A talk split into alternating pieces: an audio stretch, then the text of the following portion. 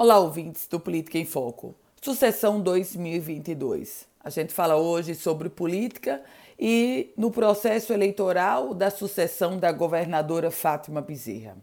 O deputado federal Benis Leocádio reafirmou que é sim pré-candidato ao governo do estado no próximo ano.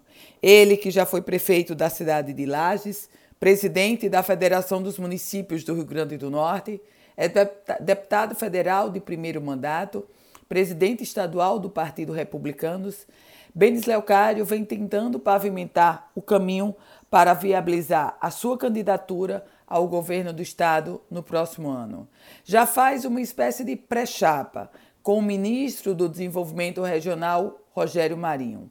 Mas nessa pré-chapa, Benis Leocário tem um desafio, Rogério Marinho tem dois desafios.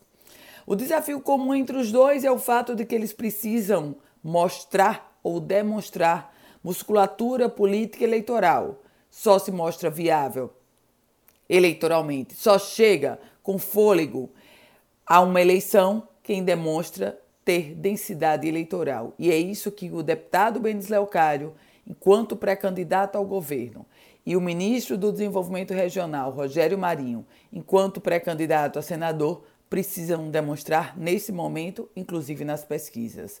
Por outro lado, Rogério Marinho, que teoricamente seria o companheiro de chapa de Benis Leocário, tem uma outra dificuldade. Ele enfrenta uma crise interna com o ministro das Comunicações, Fábio Faria, que também deseja ser candidato ao governo ao Senado Federal.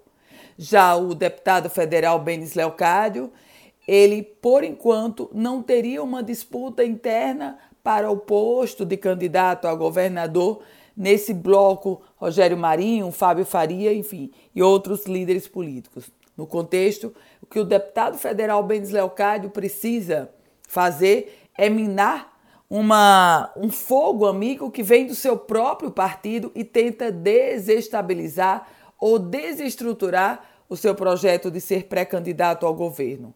E, obviamente, paralelamente a isso, ir ao encontro do eleitor. Afinal, é só com densidade eleitoral em pesquisa que político se mostra viável para o processo na Vera. Eu volto com outras informações aqui no Política em Foco com Ana Ruth Dantas.